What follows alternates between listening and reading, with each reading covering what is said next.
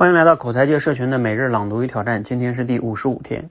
就像人会生病，某几天糟一点，过几天呢又好一点。当然好一点呢，还有可能再得病，不是因为他不健康，恰恰因为他是健康的正常人。病就病了吧，等到明天再看看。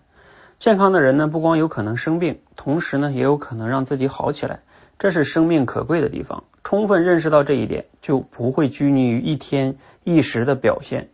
学会从长远看，看出某种超越了时间的稳定性。糟糕的事儿总是来来去去，一会儿身体不舒服了，心情不好了，伴侣吵架了，业绩下滑了，压力一大又睡不着了。有时候啊，觉得生活再也不会好了。然后呢，第二天振作一点，又觉得还能再坚持一下。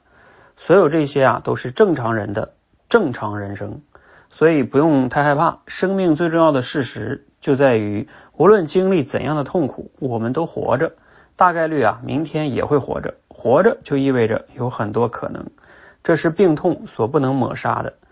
活着的人啊，都是健康的啊。摘自于吕松蔚老师的《像健康人一样生病》啊。读了今天内容啊，给你哪些启发呢？啊，遇到哪些不如意的哈，可以试试这个角度去看。呃，我最重要的启发呢，其实就像说的，身体的健康和病之间的关系啊。有点像我们人生跟我们遇到的一些问题跟挑战之间的关系，呃，一个就像说的哈，不生病的人呢，他不是一个健康的人哈，一个正常的人生也是一样的哈。如果没有问题，我反而觉得这个人生可能是不健康的。你想一想，你的一天每天都和你预期的一样啊，那有可能就是这个生活太没有挑战了，太没有波澜了啊，这个过一天跟过一年是一样的。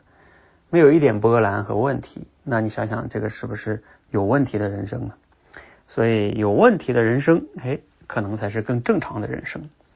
那就都像我们身体一样啊，有的时候有病呢，它经过这个病之后啊，身体的免疫力反反而会变得更强。那我们面临问题，如果解决了之后呢，可能你解决问题的能力也会变强，你的抗压能力也会变得更强。所以从这个角度来说呢。有病的人生可能会让你身体更健康，有问题的人生呢，也会让你的人生更具有这种反脆弱性哈。好，那我们可以思考一下哈，你目前你目前正在面临哪些问题？然后你可不可以去拥抱这个问题，去分析这个问题啊？不用那么的焦虑啊，和这个太的去否定自己哈，等等等等的哈。呃，这个反而你要能换个角度去，觉得它是一件好事。反而可能你更容易去解决它啊，换个角度看问题，换个角度看到我们得到的一些身体上的病啊，等等等等，是不是会让你有豁然开朗的感觉呢？好，希望对你有启发哈，欢迎加入我们的每日朗读与挑战，一起每日学习、思考、分享，让口才变得更好。谢谢。